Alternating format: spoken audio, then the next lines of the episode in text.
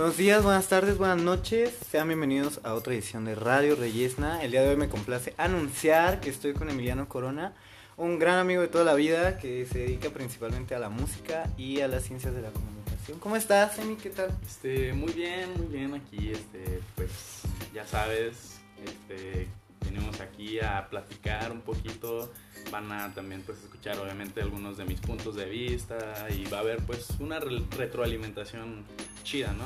Sana. Sí, ya nos conocemos desde hace un chingo, yo creo que ¿qué? siete años más o menos. Más o menos, sí. Ya ahí por la prepa y todo este trip. Y de hecho cabe recalcar esto porque hoy vamos a hablar en general de la eternidad. No precisamente en el arte, pero sí como cuestión eh, hasta qué punto esta influye ¿no? en la idea del arte.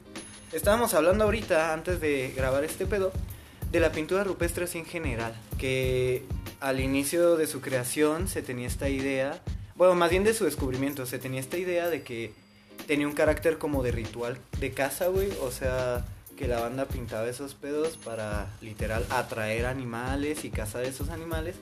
Pero como dato curioso es que en la geografía que había de las zonas no daban con los restos de los fósiles que se encontraban. O sea, yo pintaba un güey, un buey y acá y este no daba, güey, porque la banda comía como puras cabras y acá y eran los restos que encontraban. Entonces sí está como bien cagado ese trip y se descartó súper cabrón la idea. ¿Qué era lo que significaba en, en realidad las pinturas rupestres? Otra banda pensaba que tenían más como un carácter de transmutación del ser. Esto ya también lo hablamos un poquito con Van Gogh hace un rato, de que yo me siento así y a través de esta representación de objeto o forma me convierto en esto, ¿no? Por ejemplo, el mismo buey, este, pues me siento como con esa movilidad, con esa fuerza, entonces como que lo plasmo.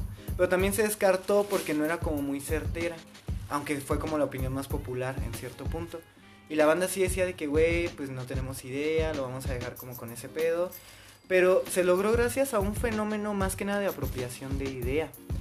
Porque la banda estar expuesta a tanta oscuridad de que en la noche y así, perdón, en la noche en las cuevas, al salir a la luz empezaba a ver este tipo de formas que no existían, que tenían como cierta movilidad y ciertas formas ajenas a lo natural. Hay que recordar que lo natural siempre tiene esta característica de ser vertical, ¿sabes? O sea, todos los árboles son verticales, las cascadas son verticales, las rocas no son tan horizontales, pero sí tienen esta idea de, de movilidad, ¿no? De estático. De, ajá, de ser rígidas, por ende, pues verticales, ¿no? Entonces, este, se creía ese trip de que veían estas formas y yo creo que a todos nos ha pasado de que estamos en un lugar bien oscuro, pum, sales a un lugar súper con un montón de luz y empiezas a ver este tipo de cosas. Entonces ellos querían conservar este tipo de, de imágenes y por eso es que empezaron como a pintar todos esos trips. Pero no es como la más, o sea, es la más popular y más aceptada. Y también cabe destacar que tiene como cierto carácter de ritual porque no era la única forma. A veces la banda de que prendía una fogata en plena oscuridad y empezaba a bailar, a hacer un ritual. Y al estar como dando vueltas y círculos, pues estás como luz, no luz, luz, no luz. Y vuelves a ver este tipo de formas y vuelves a ver este tipo de animales. Y son como unas visiones. Entonces es la idea de preservar esta misma idea, jaja, y mantenerla como eterna por un largo tiempo. ¿Tú qué opinas en general de la eternidad? ¿Qué es la eternidad para ti? La eternidad, pues podríamos hablar de un concepto pues físico, pero la, en este pues concepto más este, de lo que es este real entre comillas, este no hay este algo así como certero, no podemos hablar de física porque ni siquiera hay como algo que no que de lo que podamos hablar porque al final de cuentas estamos hablando de teorías. Pero ahorita que estás diciendo eso de que hay, o sea, no concordaban las pinturas de los animales con los que habían en esas zonas, este, también me pongo a pensar de que, o sea, todos estos eh, antepasados, este, cavernícolas, este, como les quieran decir, este, eran nómadas, Ah, sí. pero también, o sea, pues no, no había medios de, de transporte más que caminar. Entonces me pongo a pensar que pudo haber alguien que vino de otro lado donde sí habían estos animales y la idea se fue este, moviendo. moviendo y moviendo y moviendo hasta que estas personas, por ejemplo, digamos en Sudamérica, este, pues está esto de que Sudamérica, pues, o sea, ya fue como un lugar así, pues muy abajo de donde se cruzaron los, los, los grupos de, de humanos por, por el norte de América y entre este, lo que es Japón y el estrecho de, De Bering. De. Pero, o sea, de todos ellos ya tenían como esta idea de lo que era, pues por decirlo así, un buey. Ajá, güey. Y también lo que le estaba diciendo es que aquí está esto de, de este tema de la representación, porque tenías alguna figura humana de palitos con su lanza o así, pero habían otras que tenían rasgos más característicos y, y yo me pongo a pensar, este, estamos hablando de, algo místico, de, de que era pues más allá de lo humano o era una representación de que digamos, o sea, si les ponían así palitos en todo el cuerpo, puede que fuera una persona que estuviera, no sé, este, asombrada, este, huevo. como da- dándole un efecto más de, Como una emoción. ajá, una emoción. O, o era representando a algún líder de, de estos grupos Sí. también que son más característicos, que son los que dan este, la, la pauta de qué se debe hacer y qué no. Entonces, la eternidad es algo muy desconcertante porque a pesar de que todas estas este, pinturas nos dieron pauta a, a crear lo que es el arte ahora y que tiene muchísimas ramas, este, pues a final de cuentas no sabemos cuál fue su verdadero propósito. Sí, sí está cagado. Es como dices, ¿no? Esto de mantener una idea y como irla moviendo. Yo creo que así es como se logra la eternidad en general, güey. O sea, tienes una idea, tienes un mensaje y aunque la pintura como que se vaya a desgastar y se vaya a perder con los años, la idea es tan abstracta que sí logra esta manifestación, ¿no? De, de seguir estando sin importar cuánto tiempo pase, porque cuántos mensajes no hay como del pasado.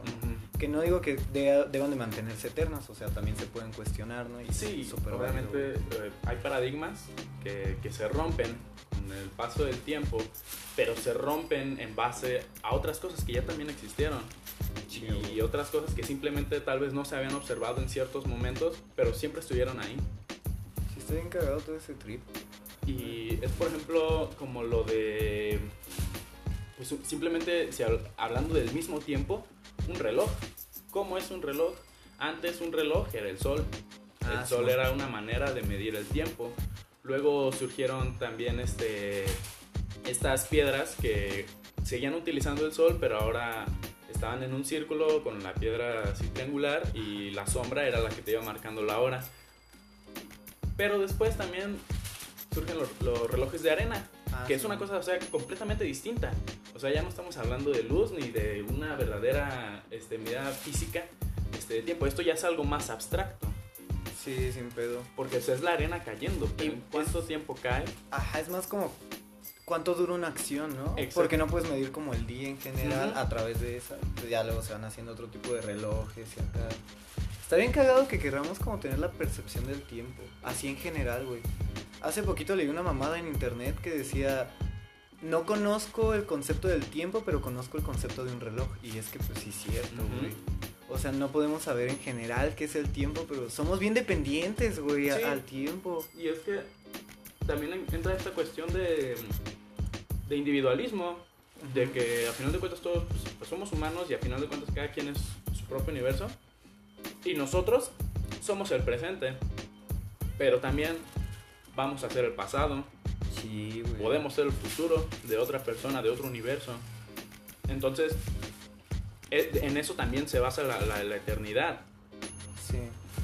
de que ya fuimos y que tal vez este ya no nos recuerden así como tal, pero puede que haya alguna idea que yo dije y que se fue moviendo y moviendo y moviendo y moviendo, y aunque ya no haya sido como propia, puede que haya surgido de mí y ha llegado a otra persona y se sigue moviendo y moviendo y moviendo, como, como esta cuestión también de, del lenguaje humano. Sin pedo. Por ejemplo, hace también poquito leí una mamada en Facebook que decía que solo te van a conocer como cuatro generaciones. O sea, van a saber de ti Ujú. como ser físico. Pero pues las ideas que manejaste o los productos que dejaste ahí van a quedar, güey. Sí. Y van a ser muestra. Y, y- y es, y aquí es donde regresamos de nuevo a- a- al arte. Porque, pues sí, o sea, digamos, pues, ah, pues, digamos, yo tengo cierta manera de, de actuar, de expresarme eh, interpersonalmente. Y pues sí, o sea, eso se puede quedar rezagado. Sin pedo, sí. Pero puedo hacer una obra este, que inspira a otras más. Entonces, esas otras obras, de cierta manera, eh, mi presencia va a estar ahí. Sin pedo, sí. Aunque ya no sea así como algo eh, este, real, algo este, primordial, que yo estoy ahí, la gente ya, o sea, se va a olvidar. Sí. Pero a final de cuentas sigue ahí es- esa, esa idea. Es lo que se mantiene, güey. También está bien cagado como a la gente le gusta como mantener personajes históricos. ¿Mm? Hace nada me preguntaron también en Instagram de que este cuál era como mi personaje histórico favorito y la neta es que no supe qué responder, güey, porque todos los, para mí todos los personajes históricos están permeados como un fueron esto y fueron el otro, Ajá. pero pues no los conoces, No. güey, o sea, solo te dan como un montón de atributos y características que te dicen, sí, güey, es chido, o no, güey, no es chido. Y muchas veces es como por conveniencia de estado, ¿sabes? Así Sí. que necesitamos un personaje que sea heroico y que sea de pueblo, ¿no? Y que represente, pues, este pedo. Ajá, este, este nacionalismo, ¿no? Sí, De muchas que veces es eso. Es que él es de aquí y entonces me representa a mí y a toda mi gente. Cuando muchas veces estas personas incluso fueron así como completamente ajenas a, al pensamiento de, de ese entonces y Sí. ro- rompieron paradigmas.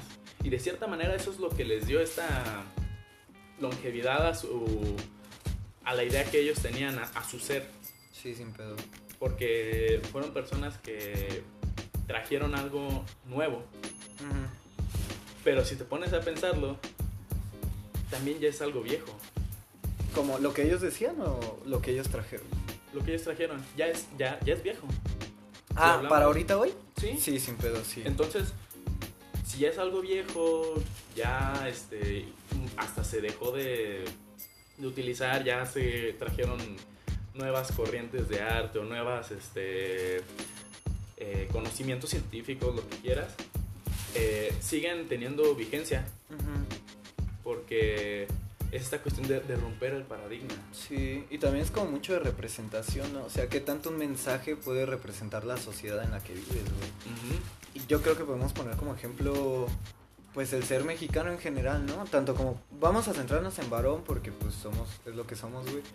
Como esta idea de que tienes que ser como, pues, super macho, Ah, güey, sí. que tienes que obedecer estos estándares. Y son ideas como bien viejas, Ajá. de mala manera han sabido como preservarse, pero siguen siendo ahí, ¿no? O sea, siguen siendo eternas porque se siguen como reproduciendo, como haciendo y obedeciendo. Por eso digo que también hay como que cuestionarlas, güey. O sea, ya saliendo un poquito de esta esfera, pero sí, güey, está cool. Sí, es como esta frase de que no conoce su la historia Ah, está condenado. condenado. a cometer los mismos errores. Entonces, aunque ya no sea algo ideal, este, es importante preservar estas ideas para seguir rompiendo y no, no repetir lo mismo y que muchas veces ha pasado que se rompe algo, supuestamente uno de estos paradigmas, pero es algo que ya pasó y que se dejó de usar hace mucho tiempo Sí, sin pedo. como por ejemplo, ¿qué te digo? Este, pues ahora de que, este, pues mucha ropa y productos, este, ecológicos Ah, sí. que en su momento cuando se dejaron de usar fue como de wow, o sea, ya es más calidad y todo eso, pero ahora se están volviendo a usar estos, o sea, de que platos hechos de hojas, de Mm, plantas Sí, y sí, eso, pero ya es con otro propósito Sí. ya no es con el mismo nada más de tener algo donde comer, ya es más de tener esto de donde comer y que no, no contamine El ambiente. pues, el ambiente y todo eso. Y, y se volvió a usar pero con otro propósito. También eso es un leve mamada como corporativa, güey. Sí, Bueno, al menos así yo lo siento, ¿no, güey? Claro, claro. Pero pues, por ejemplo, me refiero a esto de que ya otra vez están dando, este, por ejemplo, comida tradicional de aquí de México, como los tamales y todo eso, que ya otra vez los están dando en, en la hoja. Ah, eso está chido. O que lleves tu plato. Pozole no. O sea, y hablamos de microempresas, o sea, de gente que es prácticamente su familia se ha dedicado a hacer eso por, Un chingo. por generaciones y, y de todos modos esta- entra esta cuestión este, de nuevo y, y- y quién sabe si en algún momento en el futuro, ya pasan muchas décadas, tal vez siglos, Ajá. que la gente vuelva a decir, pues sabes qué, o sea, sí está chido este platito de, de- de una hoja, pero, pero pues se me deshace, se me cae y que se vuelva a, a introducir. Sí, es como lo que decías, ¿no? De que, o sea, todo se recicla, esas Ajá. ideas ya eran viejas, casi siempre agarramos como del pasado algo, güey, lo traemos al presente Sí, y volvemos a agarrar algo del pasado para cambiar ese paradigma, entonces es como un reciclaje bien eterno, güey. sí, y, y- y es, o sea, si te pone, o sea, lo tenemos de frente todos los días, pero es algo tan cotidiano que no nos ponemos a pensarlo, como por ejemplo de la moda. Ah, ¿Cuántos sí. estilos se han reciclado en, en esta en, el- en la década del 2010? ¿Cuántos estilos no se volvieron a Sí. usar? Y por ejemplo ahorita la, la ropa vintage de los Ah, que es lo de 90s, ahorita, sí, todo eso. Que la ropa también se le da cierta funcionalidad ¿Como descriptiva dices? ¿O como, como prenda de uso? práctica, como Ok. prenda de uso, pero de todos modos regresamos. Sí. ¿Por qué regresamos? Porque era mejor la ropa en un aspecto práctico o, o era mejor en un sentido de expresión. Sí, está cagado.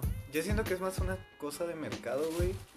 O más tarde que temprano se va a hacer como una cosa de mercado. Sí, sí, claro que sí. O sea, el mercado siempre va A a, querer apropiarse porque, o sea, también esto de la ropa de vintage es más que obvio que surgió de una persona Sí, güey. que tal vez no tenía ropa de antes o le regalaron ropa de sus abuelitos o algo Ajá. y se la puso. Así porque, ah, pues me la voy a poner porque tiene cierto significado para mí o porque tengo la necesidad de ponérmela porque no tengo más. Y ahora ya es una forma de, de expresión hasta cierto punto y ahí también hasta qué punto puede ser algo individual. Sí. Hasta qué punto esta eternidad Es Es- tuya, güey. O es así algo general. Si está culero ese trip. Y más, bueno, o sea, termina siendo a la larga como una imagen de la época que estamos viviendo. O sea, ahorita así como tú dices, está mucho el fenómeno de los bazares y acá ese tipo de moda. Sí. Pero ya es más como un mercado. Aunque sea como ahorita chiquito, güey, no va a tardar de que, ¿qué te gusta, güey? Dos, tres años, si no es que ya está, güey, de que marcas grandes te empiezan a vender esa misma estética, güey, te quieran manejar esos mensajes. Pues está bien culero esa situación, porque sí te quita la individualidad, Sí. güey. Entonces es como un trip de que siempre regresamos y cuando ya regresamos, pues te quieren vender como esa Y idea. es que también ese regreso yo siento que también tiene que ver con esta búsqueda de individualidad. De que, ay, pues es que esto ya no nadie lo usa. Y si yo lo uso, Chingón. pues chingón, o sea, yo, yo voy a ser diferente, voy a ser único. Sí. Y también, o sea, ¿qué queremos hacer con eso de, de ser único? Pues dejar una imagen, Sí. una imagen eterna. Güey, sí es cierto. Y es que de eso se trata la eternidad. La eternidad no es solo algo del futuro y que vaya a seguir y seguir y seguir siempre. No se trata de seguir avanzando, Ajá. sino de regresar, porque surgió en el pasado. Sí, La eternidad es pasado, futuro y presente. Y muchas personas dicen, ay, pues es que vivir para toda la eternidad, o sea, vivir infinitamente, o sea, seguir avanzando y avanzando y avanzando. Ajá. Pero no nos damos cuenta que esa eternidad ya está en nosotros por el hecho de que el pasado llega a nosotros. Sí, sí está bien cabrón. Y siento que como dices, obedece una necesidad de identificarnos, güey. De somos esto. Y pues es una situación que también aprovechan un chingo marcas, güey. ¿Cuánta banda no topas que es como de que su identidad, güey, pues es un café, güey? Ah, Una marca de café, o una marca de celular, o una marca de ropa, una marca de carro, güey. Yo siento que nos han sabido como vender esa idea, güey, de que es que tú vas a hacer lo que vistes y tú vas a hacer lo que consumes y lo que topas. Y está culero porque te pierdes tú y te ganas como esa idea de yo soy esto que consumo, güey. Y eso está bien. Es que culero. El, el- mercado ya no se. ya no vende un producto, vende una identidad. Sí. Independientemente de lo que quieras, que ropa, que lo que sea, que hasta muebles y todo eso, es. te están vendiendo una identidad. Porque simplemente hasta de una medicina. Ah, sí, güey, también. Así de que, por ejemplo, digamos, Sedalmerc. Ujú. No sé cuál sea. Es, la, es como un. como un desestresante calmante, o sea, Ajá. te relaja, digamos. Eso es lo que te venden. Lo que te venden es esa relajación, esa tranquilidad. No te están vendiendo la pastilla, no te están diciendo, ah, mira esta pastilla. Ajá. No, te dicen, con esto, esto te va a hacer sentir relajado, con esto vas a ser una persona más tranquila, con esto te vas a olvidar de los, del estrés del día a día. Ajá. Ya lo- las marcas ya no venden productos, venden identidad, venden sentimientos. Y Eso ha estado desde hace un chingo, ¿no? También. O sea, Sí. no es algo como nuevo. La que más me gusta es Vitacilina, porque salen viejitos bailando, güey. Así de en sus comerciales. Sí. O es Rocalina. No sé qué mamada sea, pero está chido, pero pues sigue siendo ese mensaje. Sigue siendo lo mismo y- es que pues o sea también, o sea, es, es esto mismo de que pues, buscamos individualidad, porque obviamente tú como si fueras una persona ya de edad avanzada, pues obviamente vas a ver que no eres igual que los jóvenes. Ajá, te, te encierras pues en ese. O sea, ya, ya no soy, ya no soy joven. Ya, ¿qué soy? Llega una marca y dice, ay, mira, eres una persona sabia y todo esto y así. Shit, güey. En parte está bien culero porque si conviene que seas como pues retrógrada, güey, te están vendiendo esa idea, pues sí lo vas a hacer. Sí. Y también está bien cagada esa situación, güey. Y se sigue haciendo. Sí, sin pedo. Un ejemplo que mucho, me gusta dar mucho es de las marcas de productos de limpieza. Ah, Simón, lo que hablábamos la otra vez. Sí, de que siempre es una señora. Ajá, sí. Siempre güey. se la dan a una señora. Ya hay ciertos comerciales que se le dan a un chavo o así. Ajá, pero. Pero siempre, el 90% te puedo asegurar Sí. que, que ese tipo de comerciales van enfocados a una señora. Sí, güey. Pues te buscan enfrascar, güey. Sí. Por ejemplo, también los juguetes para niña, ¿no? Que están como bien dedicados. O sea, nosotros, bueno, pues también para niño, güey. Tienen así de que Max Steel, ¿no? Y pues de niño eres el héroe, güey. Eres el güey que va a salvar el mundo, güey. Y de morra, de niña, no, pues eres la que va a cocinar porque te venden cocinitas. Y eres la que va a cuidar Sí. niños porque te venden muñequitos, güey. Entonces sí, a la larga te termina como definiendo eso, güey. Y está culero, porque pues, son mensajes que perduran. Sí, y, y- y, pues ponte a pensar, o sea, ¿cuánto, cuánto potencial se echa a perder desde Sí. que somos niños? Sí, güey, sin pedo. Porque puede que digamos que hay una niña así que tenga, sin saberlo, pero un potencial así súper grande para la ciencia. Ajá, Pero sí. desde niña le dijeron, es que tú vas a tener tu cocinita, ten tu bebecito para que aprendas a cuidarlo, siendo una niña. Sí, güey. Eso también está medio... Está bien culero, cuando quieren como sexualizar a los Sí. niños en ese sentido está bien culero, güey. Súper, súper pasado de verga. Como lo que decíamos la otra vez, ¿no? Como de niña, o sea, cuando eres niño niño, de no, pues ya traes novio, ya traes novio, güey. Es ese pedo. O sea, les buscan dar esos atributos, porque principalmente yo creo que no valoramos a los niños, güey, No. en general. Pensamos, o en su mayoría se piensa como que son estúpidos, güey. Ajá, como que... Y es que también tiene que ver mucho con, con este, la estructura que tenemos Sí, en, en- como sociedad, de que eres, eres un niño, pero tienes que llegar a ser como yo. Ujú, Qué pendejo. Pero no, o sea, no, no tenemos que verlos así como una imagen de nosotros, de, de que van a, que tienen que ser como nosotros, tienen que ser más, Sí, tienen que llegar más, tienen que encontrar su propia identidad y por sus propios medios. Nosotros les vamos, nuestra responsabilidad sería darles así como todo el, El panorama ajá. y que ellos mismos escojan. Sí, güey. Y si no pueden escoger, y si no les gusta algo, no pasa nada. Ve otra cosa hasta que encuentres algo en lo que te sientas cómodo. Sí, sin pedo, sí. Porque también existe esto de- del tiempo, de, de nuestra productividad. ¿Cómo a qué te refieres? De que pierdes un año en la escuela y mucha gente dice, no, no, no, no, es que ya, ¿qué, qué va a hacer? ¿Qué va a hacer en ese año? No, ya este, perdió muchas oportunidades y todo eso. ¿Cuál es la prisa? Sí, la neta, bro. Si se supone que es para tu propio bienestar y también si ya sea que tú decidas tomarte un año o que no puedas hacerlo, ese año es una oportunidad de reflexión Ajá, y de pensar este, si es lo que quiero, este, ¿qué puedo hacer para, para ahora sí lograrlo? ¿O cómo puedo hacerlo mejor? Todo eso. Porque de hecho una maestra una vez me dijo, un, un, un año de escuela perdido no, no está perdido. No, pues no, güey. Es una oportunidad para aprender más. Ajá. Y quién sabe qué te enseñe ese año, güey. O sea, cómo te haga crecer como persona. Pero es que sí vivimos en la. En, bueno, una vez también me contaron, güey, un maestro, de que vivimos en el negocio. O sea, el negocio es la negación del ocio. O sea, que siempre tienes que estar como produciendo y haciendo. Yo creo que ahorita en este tiempo también se ve mucho, ¿no? O cuando empezó este pedo, de este periodo de vacaciones para todo el mundo, güey. Todo el mundo quería como exhibir, Sí. güey, estoy haciendo clases de yoga y estoy aprendiendo otro pendejo idioma desde mi casa, güey. Estoy haciendo esta mamada, pero hacer y hacer y hacer y hacer. Y la gente como que no se permite un descanso, güey, porque te han enseñado a que no tienes que descansar, que descansar está mal. Cuando yo creo que te da cierta posibilidad de crecimiento individual, Sí. güey. O sea, ¿cómo no te vas a conocer pues descansado, güey? O, o sin esos pendientes que estaban tanto en tu vida, güey. Entonces está Sí, porque ya una vez que no tienes que pensar en, en el trabajo, en la escuela y todo eso, en- pues ahora sí que hasta en la familia, porque ya vas a estar prácticamente todo el día con ellos, ya no es como Sí. que una preocupación eso. ¿Qué te queda por pensar? En ti. Sí, huevo.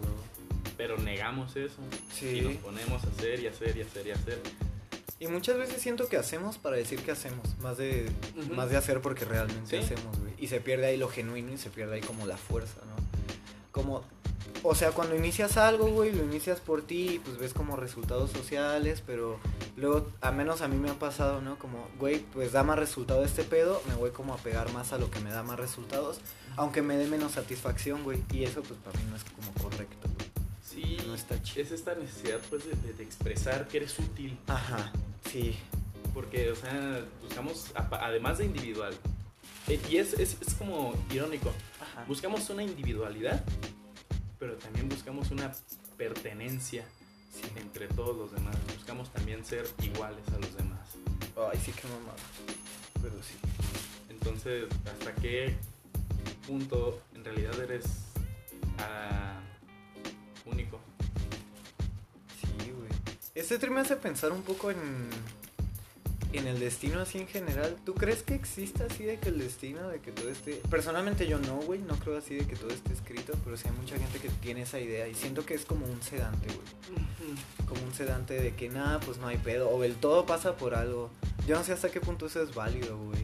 Mm, no. No, no, no. Es que la magnitud es muy grande como para hacer ese... La magnitud de todo el universo y de la vida y del tiempo y todo eso es muy grande como para hacer ese tipo de aseveraciones. Sí. Porque, o sea, sí pasa por algo, por, pero no significa que, que, que haya tenido que ser así. Ajá. O, o que no hayas podido hacer algo para que eso cambie, güey. Ajá, y, y sinceramente yo ya no creo en un destino, yo ya no creo en un final, Ajá. porque, o sea, no lo vamos a saber hasta que lleguemos. ¿Y qué vas a hacer cuando llegues? Pues ya va a ser el final. Ya no vas a poder hacer nada más. Ya quedó. Y Creo te que- pasaste toda tu vida pensando en mejorar ese final, cuando ese final ya estaba, digámosle así, escrito, ya definido. Sí. ¿Para qué hiciste todo lo demás? O al revés, no hacer nada porque pues ya sabes que va a llegar ese pedo. Exacto. Y nunca hiciste nada y cuando llega pues ya llegó, güey, y qué hay, ¿no? Yo creo que al final así en general, y es como una ley obligatoria para todos, es la muerte, güey. O sea, Sí. es como ya el fin. Y no lo digo así en mal pedo, no. Como, pues, quién sabe qué haya después de ese trip, güey. De este trip. Es que hay mucho miedo, mucho, mucho miedo a la muerte, Sí. pero, o sea, es algo natural, es algo humano, es algo real. Sí, sin pedo. Y a todos les va a llegar, hagan lo que hagan, nos va a llegar a todos. Y no se trata de, de decir, ay, pues ya no hago nada, todos me voy a morir algún Sí. día. No, es como de, pues, o sea, sí me voy a morir. Y por eso mismo, o sea, tengo la libertad de hacer lo que quiera. Sí. Porque al final de cuentas voy a llegar a lo mismo. Aunque también ese no hacer nada yo creo que es válido, ¿no? O sea, si tampoco quieres hacer. Es lo mismo que Ah, sí. platicábamos ahorita, güey. Sí. Pero que tiene que ser un nada como decidido. Ajá, decidido, Como exacto. de, pues yo no quiero hacer nada y esto Y no como, o sea, decidir no hacer nada y no condenarte. Ajá, sí, eso está bien culero que te... Y es lo que nos han enseñado, güey. Lo mismo que hablábamos ahorita, como el hacer nada está súper mal, güey.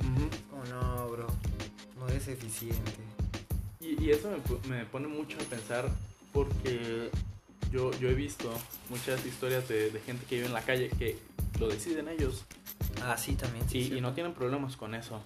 Sí, Y o sea, la neta, qué bien por ellos que pues logran escapar a toda la el desorden que hay en una sociedad para pues vivir. Sí. Es que que haya un sistema único como el capitalista que tenemos Sí. no significa que sea como propio para todos, güey, y eso es lo que está como culero. Sí, es que a final de cuentas pues cada quien se va a acomodar a su manera, pero nos buscamos encasillar y otra vez a lo mismo Sí. a pertenecer. Y es que yo también tengo que hacer. Yo también quiero hacer ejercicio porque todos los demás están haciendo y yo no estoy haciendo nada. Sí, como que sí te pesa, güey. Y más porque pues todos están diciendo eso y todo el tiempo y la publicidad también te dice eso, güey. Ujú. Haz, tienes que ser, tienes que vestir, tienes que estar. Y realmente pues nunca estás, güey, o nunca eres. Y nunca vistes, entonces está bien pendejo ese trip. O sea, lo que vistes hoy, güey, mañana ya no lo vas a tener que vestir porque tienes que comprar otra moda para definirte otra vez. Es un trip de encerrarse, güey. Sí, y además, o sea, en realidad no estamos pues viviendo. No. No estamos apreciando, estamos trabajando, estamos estudiando, pero hasta, o sea, está estudiando, sí, hay mucha gente, hay mucha gente que es muy estudiosa y que le gusta estudiar, pero lo estás haciendo por gusto, o sea, Ajá. porque te gusta aprender, porque en realidad quieres llenarte de todo ese conocimiento, o porque tienes la necesidad de darte valor en la sociedad. Sí, güey. Qué mamada. Y luego hay mucha gente que se encierra en eso, Sí. güey. Debo de estudiar esto porque está socialmente bien aceptado. Y es esto de, de, de entrar a una carrera por dinero. Sí, qué mamada. O sea, el dinero lo puedes conseguir en mil maneras diferentes. Sí, sin pedo, sí. Pero no, ahí va la banda a encerrarse en esas Y es cosas. que también, ¿para qué quieres tanto dinero? Sí, güey. La neta. O sea, está bien si lo quieres para alguna meta, pero, o sea, neta, mucha gente le pasa que ya no saben qué hacer con el dinero. Y es cuando empiezan todo este tipo de compras compulsivas. compulsivas, estúpidas y innecesarias. Sí. porque ya no sabes qué hacer con el dinero y, y te llenaste económicamente, sí, pero a nivel emocional, a nivel personal, ¿estás lleno? ¿Te sirvió ese dinero para llenarte? ¿Aprendiste algo por tener tanto dinero? Sí, güey, sí, está bien. ¿Aprendiste a pedir perdón porque te pagaron 15 mil pesos por cualquier cosa? ¿Aprendiste a, a aceptar eh, este, la muerte de algún familiar porque te pagaron? Nos Sí, concentramos mucho en, en el dinero, Sí. que dejamos de concentrarnos en lo que nos rodea así primero, que somos nosotros, y luego la gente que, que, pues, que queremos, que son personas que al final de cuentas nosotros permitimos que estén cerca de nosotros. Sí, sí, a huevo. Verga, sí. O sea, y, y como dices, güey, pues el dinero no te puede comprar el decir gracias, güey, no te puede comprar el que te sientas bien o el que te sientas mal. Luego hay banda que defiende esta idea, güey, como de, no, es que yo prefiero llorar en un Ferrari a llorar en una casita, pues, de Infonavit y acá. Pero pues no es el punto, güey. O sea, el punto no es en dónde lloras, sino pues el permitirte llorar, güey, en general. Y aprender de esas, pues, lágrimas, güey. Y es que así es desde que somos niños. Sí, Porque en la escuela, desde que eres niño es que tienes que estudiar para que tengas trabajo, para que tengas una casa. Pero, ¿en dónde están los verdaderos valores que no hayan salido de, este, de una constitución, de una Sí. iglesia? Valores humanos o individuales, ¿no? e individuales también, o sea, que, que todo humano debe de tenerlos independientemente de su religión, independientemente de su nacionalidad, de raza, género, lo que sea, hay valores que son humanos y esos quien nos los enseña.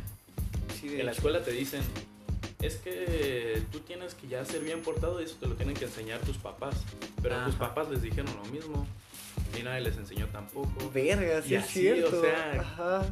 ¿Ves? O Sí, no, no están, güey. No están en un lugar y vas y los agarras y ya. A veces puedes ir y los compras, güey, pero pues no los compras, compras esa idea de que los tienes, güey. Eso de los papás nunca lo había pensado, güey, y sí está como bien zarra. Sí, es que, o sea, son cosas que se van quedando con el tiempo y digo que hay que romper. Sí, Siempre hay que ir más allá de lo que ya está. No hay que lograr el máximo de lo que ya está construido. Hay que salir de lo construido. Aunque sea algo muy bajo, pero tienes que salir. Sí, sin pedo. Y agarrar las posibilidades que hay también, güey. O sea, si no tienes acceso, porque también hay mucha banda que se niega como a producir o hacer, güey, porque dice que no tiene como los fines económicos o el espacio, güey.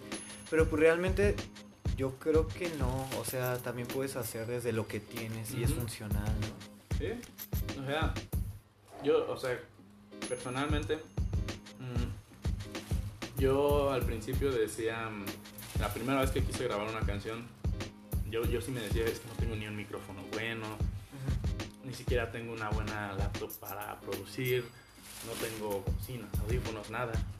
Pero, o sea, va a ser mi primer trabajo. Sí. Independientemente lo grabe con la mejor producción del mundo, va a faltar la calidad La experiencia, y güey. la experiencia Sí. en, este ámbito ya artístico. Sí, Aún así te lo produzca el mejor productor del mundo, no te va a llenar a ti, No, porque no güey. pudiste expresar bien lo que tenías. lo que quisiste desde un aspecto pues artístico. O individual, güey, también. Pues que a la larga es lo mismo. Pero sí, sí está como ese trip, güey, esa cuestión. Del no hago porque no tengo. Y nos enseñaron que tenemos que tener Ujú. para hacer. Verga, güey. Pero por buscar ese tener, también nos podemos olvidar de lo que queríamos hacer antes. Sí, sí, huevo. ¿Cuántos este, niños han dejado un trabajo soñado que quieren ser astronautas, que quieren ser futbolistas, pero les decían, pues primero tienes que buscar algo que te deje dinero. Sí, ah, güey, pues nosotros también. Ajá, o sea, te dicen, Ah, estudia una carrera primero, una carrera de verdad. y a mucha gente le pasa, que sí, Sí. estudia una carrera de verdad y todo eso, pero dejó completamente de lado años de aprendizaje. Sí, güey, de experiencia. O sea, años. Sí. Y también es válido regresar, ¿no? O sea, si Sí. ya tienes tus 30 y dices, no, pues esta sí es la que quiero. Está súper chido también como darte esa experiencia, ¿no? Sí, Porque claro. al final de cuentas, pues es tu vida, güey. Tú eres el que va a vivir o morir sin o con esa experiencia. Pero sí está mal desde un inicio que normalicemos el, el decir esas cosas, güey.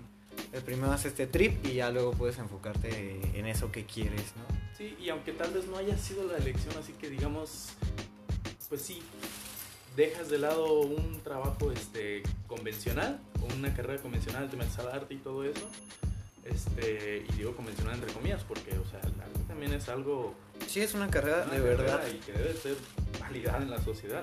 Sí. Pero, este, digamos, te metes al arte y no te gusta. Pero pues es mejor haber dicho, pues, pues o sea, sí, estudié arte, pero no me gustó y me cambié y encontré lo que me gustó. Ajá. A estar en un lugar que no te gusta, pero estás por compromiso y decir, mejor si hubiera entrado a. Sí, sin pedo. Y se frustra, güey, la banda se frustra. Y luego está bien culero cuando tienen hijos y esos hijos quieren que realicen esos sueños, güey. Sí. Como que ellos no tuvieron. Sí, sí, está sí, más está como que te digo que nos proyectamos, que Ajá, la en gente se que quiere proyectar en sus hijos. Sí, bro. De que es que tú tienes que hacer lo que Lo yo que no yo. hice. Ajá. Pero es que no se trata de eso, se trata de ser tú tienes lo que hacer, lo que te llene a ti. Sí, y hasta como que se, se aseguran un dinero, güey, o, o se aseguran una carrera para después poder entrar a esa carrera, pero a través de sus hijos, güey. Pues es el mismo asunto. No funciona, güey. No. No puedes forzar a alguien a ser artista. ¿Tú crees que un artista nace o se hace? Porque la otra vez estaba hablando de eso con una amiga, güey. Que me decía, nah, pues yo la neta sí, sí practico, güey. Y, o sea, pinto de vez en cuando, dibujo. Pero no podría yo ser artista. Y yo decía, pues ¿por qué no? O sea, ¿cuál es como el trip? ¿Qué es lo que te limita, no? Yo siento que se necesita hasta cierto punto como, pues constancia de a huevo. Sí. Y determinación más que nada. Porque siempre estamos como aferrándonos a esta idea de que queremos lograr esas cosas porque queremos, güey, y la tienes que agarrar y agarrar. Porque todo el mundo te la va a tirar. Eh, hay una frase de Karl Marx, güey, que dice que la sociedad es como las aguas frías del cálculo, no me acuerdo qué verga, creo que inteligente. O sea que en general la sociedad pues nada más está pensando como en el cálculo, en lo matemático, nada en la expresión. Y nosotros vivimos pues en esas aguas frías, güey, que no te permiten como la empatía. Pues yo pienso que, que un artista se hace. Puede que tal vez tengas un talento nato para la técnica. Ajá. Esto cuestión de coordinación, de percepción este, visual y así. Pero a final de cuentas esta idea de, de expresar tus emociones se hace mediante pues una reflexión Sí. Y esa reflexión este, se va pues, desarrollando con el tiempo, o sea, porque pudiste haber nacido en una familia con, este, con mucha gente que tiene, con muchos familiares que tienen ingenierías y todo eso. Ajá. Entonces no te rodean de, de eso y digamos que nunca encontraste esta exposición al arte. Entonces, aunque hayas tenido el talento, que te- tuvieras buena este, percepción, que pudieras diferenciar muy bien colores y e imaginarte las paletas, composición, este, también ritmo, digamos, ya en el ámbito musical y de danza y todo eso, Ajá. Pero nunca te expusiste a aprender a expresarte a través de esas técnicas. Sí, porque no lo validaban, güey. Porque tu entorno, pues, no te, no te lo permitía, o no te lo apoyaba, güey, más que nada. Sí está curioso. Pero pues sí también muchas veces pasa que, por ejemplo, pues, también en, en- Bueno, no en mi familia sí hay artistas, pero hay gente que de verdad sí no tiene nada. Ajá. Pero así, muchas veces se ocupa así, por esta sensibilidad a, a los colores o a los sonidos que podemos tener, a los movimientos, pues te llama la atención. Que ves una película y ves a alguien bailando Sí, ajá. y te quedas Te hace pensando. un eco, ajá, güey. desde niña, así como de... O sea, eso yo lo puedo hacer. Sí. Si practico lo puedo hacer fácilmente, pero quiero yo también hacer lo propio.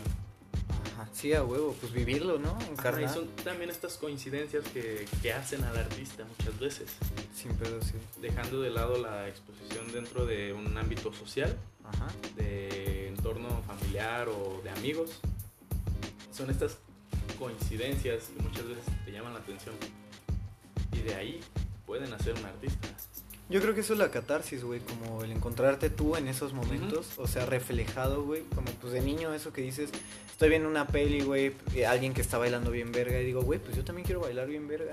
Y luego viene esta parte de la negación social, ¿no? Como que tus papás te digan, ah, ya pinche chamaco, cálmate, ¿no?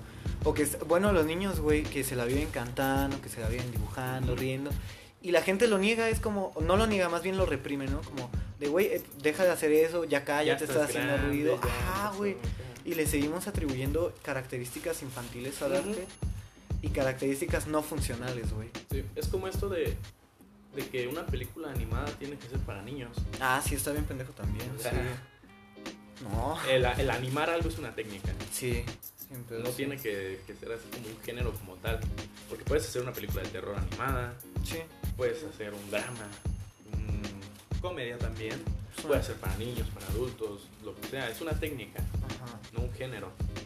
No, ni de pedo. Está pendejo que crean que los dibujitos son como para niños, güey. Sí. Así en general, los dibujos, las imágenes, güey, que nada más son algo infantil. Eso no está chido. ¿Tú tienes alguna experiencia como de negación a tu carrera? ¿Alguna vez que la sociedad te haya dicho como de que no, güey, tú no vas para allá, tú no hagas esto? Y tú hayas como pensado el de sí, güey, pues yo mejor me voy a dedicar a este trip por X o Y. Sí, sí me ha pasado ¿Qué fue? cuando, pues cuando quise entrar a música al principio. Ajá. O sea, pues a mí siempre me gustaba y todo eso y así. Y mi papá me decía, pero pues es que nunca nos cantas, nunca nada, nunca te he visto que te hayas querido presentar y así.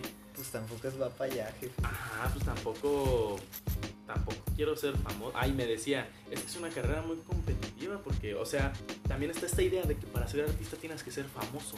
Sí, sí, sí, también, sí. Porque, o sea, también, ¿cuántos doctores hay? O Ajá, ingenieros Sí, a huevo. y les pagan y todo eso y no son famosos. No, pues no. Pero es que es esta percepción que se tiene de, de- de la fama Ajá. y que para ser artista tienes que ser famoso. Si no, no eres bueno. Y es que es validez social, güey. Al Sí. final de cuentas es eso. Que te valide una sociedad, güey. que- un medio que te diga, no, pues Ajá. sí. Y es porque tan consumible eres como producto, güey. Sí, y como yo soy más serio con mi familia, Ajá. pues me dicen, es que te hace falta carisma y todo eso para que, sea, para que la gente te vea Ajá. y todo eso, pero no. O sea, nada que ver. Y también cuando quise entrar a comunicaciones, Ajá.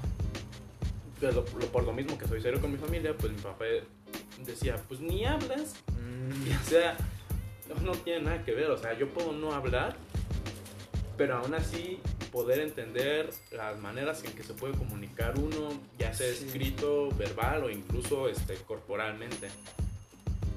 Sí, porque pues a final de cuentas te dan una imagen, te están diciendo algo, todas esas formas, güey. O sea, mover la mano de esta forma te está diciendo otra cosa, cerrar las piernas de esta forma, otra cosa, güey. Todo, pues nos convertimos en una imagen, todo el tiempo estamos siendo una imagen. Y fíjate que eso también pasa mucho. Que, o sea, sin este. Sin ánimos de ofender ni nada. Ajá. Pero en la carrera de música está, está pues lo que te decía. Que hay una idea muy elitista Sí. de, de la música.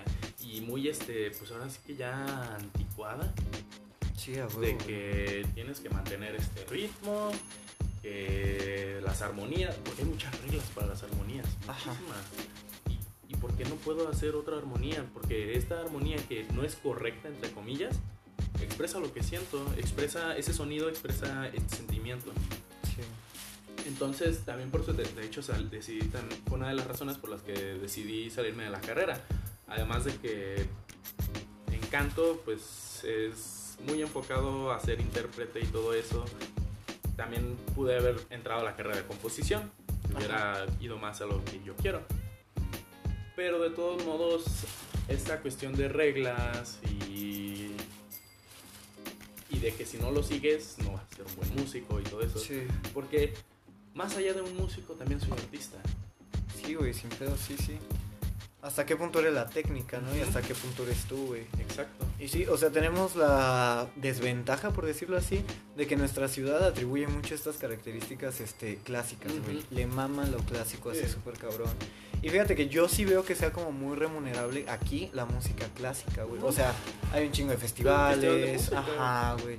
Luego un chingo de gente que sí está como preparada. Pero a final de cuentas se vuelve como un oficio. O sea, es que está culero que, o al menos yo lo vería así, yo no me vería si es que mi ramo hubiera sido la música, güey, no me vería como siendo parte de un proyecto que alguien está como dirigiendo y yo solo me limito a, a repetir lo que ve en un papel, güey, y ya. Porque pues hay una expresión. Y luego mucha gente, que a mí se me hace una idea pendeja, güey, con todo respeto para la gente que acá. Pero el hecho de que te consideres artista solo por saber reproducir una técnica o solo por saber obedecer un papel, no te valida, güey, como artista, te valida como músico, te valida como pintor, en el caso de que estés reproduciendo una técnica y reproduzcas una imagen. Pero ¿dónde está el ámbito de la sensibilidad, güey? ¿Dónde está? No digo que no se pueda dar, ha de haber gente y ha de haber artistas. Primero que nada en dos esferas. Un artista, pues no lo hace la escuela, güey. Te ayuda la escuela, puede ser artista también. O sea, es complementario, pero no es como principal. Hay mucha gente que, que ha nacido de las calles, güey, por sus situaciones individuales y su forma de expresar ha sabido como Ajá. ser chingón, ¿no? O chingona o chingone. Pero pues el trip es ese, ¿no? Como la escuela no te valida. Y luego ya que estás, este, por otro lado, o sea, más bien la otra cara de la moneda, es la gente que se valida solo gracias al estudio, güey. Una vez, así como anécdota bien pendeja, nos llevaron un artista de Limba, este, porque a veces la escuela nos lleva artistas invitados. Ajá. Y el güey nos contó de que su vida, creo que se llama Oscar, pero no me acuerdo el nombre. Oscar Soto, por si lo quieren checar en Insta. Creo que está así, igual ahorita en otro episodio les mando el Insta. Pero el güey nos contaba de que, bro, la neta, la escuela está bien pinche cara. Nos enseñaban un, pues técnicas muy clásicas, muy académicas. Y no me ayudaba como a mi, a mi expresión personal. Entonces, este, y estudié en Guanajuato, en la escuela de Guanajuato. Había un maestro que había egresado de ahí, güey. Y él nos estaba contando que literal había días que él tenía como que venderse, güey, que había festivales en la ciudad, como el, no me acuerdo cómo se llama el más famoso de Guanajuato, güey, pero pues ese. Y que se tenía que salir a, en hojas de blog, así puteadas, a pintar Quijotes, güey, como los que todo el mundo Sí, tiene en la sala. Y nada más para vender y para comer, güey. Y que pues obvio no era su trip, pero se tenía que vender así. Y que con ese barro se compró un- una rosca marmolada y fue lo que comió toda la semana, güey, con su esposa, ¿no? Y estaba chingón. Ahorita actualmente pues él ha estar- pues estaba en el limba, güey, porque Ujú. su obra... Aunque están las instituciones como dominadas por opiniones de gente acá. Retrógrada. Ajá. Pues no digo que no sea válido también su manifestación individual. O sea, es buena, se defiende sola sin institución, güey. Y a lo que voy es que el maestro también había estudiado en Guanajuato, güey. Le volvió a preguntar, ¿y pues, dónde estudiaste o qué? Y le dijo, no, pues ya, como le dije, estudié en la Universidad de Guanajuato, pero pues no me alcanzaba el varo para poder mantenerme y me salí, güey. Y dice, no, pues Guanajuato tiene muy buenos maestros, ¿eh? Y literal, el maestro clasista se paró, güey, y se abrió a la verga de la, de la sala y pues todos nos quedamos de, güey. Porque siguen manteniendo esas ideas de que una escuela te valida, güey. Sí. Y no va por ahí. Se está dejando de lado esta parte humana del arte. Y se está regresando esta se está tomando más bien esta postura pues ahora sí que capitalista. Sí, y competitiva de- en el arte. Sí. el arte no tiene por qué ser com- competitivo. Es una expresión personal. Sí. No tienes por qué compararte con otra persona ni tienen por qué compararte con otra persona tampoco No, ni de No tienen que decirte que, que- que tu arte es malo porque les gustó más el de otra persona. Sí, no, no, ni de pedo. O sea, es centrar en tu gusto. El gusto no es válido como para limitar otras variantes. No puedes preferir X cosa y decir que la otra es como peor, güey. O sea, todo tiene un mensaje diferente. También la música es válido, güey. sí. La gente que limita como, o sea, que tiene un gusto más académico y limita otras manifestaciones, Sí. güey. Porque pues no obedecen esas reglas, pero obedecen a lo mejor otra función y otro sistema. Exacto, y es como, de hecho mi papá también me ha dicho esto, de que al momento de cantar pues hay técnicas. Ajá. Y técnicas que se deben de seguir mucho, muchas pueden ser eh, buenas porque ayudan a que tu voz no se dañe tanto, pero es esta cuestión de la expresión, o sea, si yo quiero cantar gritando es porque necesito gritar para expresar lo que yo siento, sí. aunque me lastime y todo eso, es mi manera de expresarme. Sí, sin pedo. Y, y también, o sea, si canto muy despacio, aún así, digamos que tuviera una voz así como muy brillante, así tipo Frank Sinatra y todo eso, Ajá. pero en ese momento yo me siento como en ese mood. en ese mood de cantar despacio, ya sea porque estoy relajado, porque estoy triste, pensativo, lo que sea, pero necesito en ese momento cantar despacio, no importa que no explote esa voz. No, pues no, ni de pedo, güey. Tampoco es como un, pues no es de a huevo, ¿sabes? Tienes que obedecer más lo que estás sintiendo en ese momento. Y tampoco digo esto como para decir de que la escuela es así como mala, no, ni mucho menos. O sea, si tienen la posibilidad de, de estudiar algo que les Sí. gusta y, o su medio no les da, pues intenten que sí les dé, güey, para ese trip. No económicamente, sino me refiero socialmente, como ir en contra a lo mejor de los sistemas que te, que te niegan. Y pues darle por ese lado, güey, porque pues es lo que quieres. Este, nos estamos quedando ya sin tiempo, tenemos ocho minutitos. Quiero aprovechar para hacer una pausa. Y también, este, ¿qué te parece si nos dejas tus redes sociales? ¿Dónde te podemos encontrar? Claro que sí, este, en YouTube estoy como Emiliano Corona, así nada más. Eh, en Instagram es donde suelo este, hacer como ciertos anuncios de vez en cuando para cuando voy a sacar alguna canción o así. Este, y es eh, Bad. mm, a ver, espérame No, tú tantito. chécalo. Bad-soy.666. Muy satánico el Muy muchacho. satánico e irónico. Ah, pero está chido. Pero pues. sí, y pues también si quieren en Facebook, Emiliano Corona igual.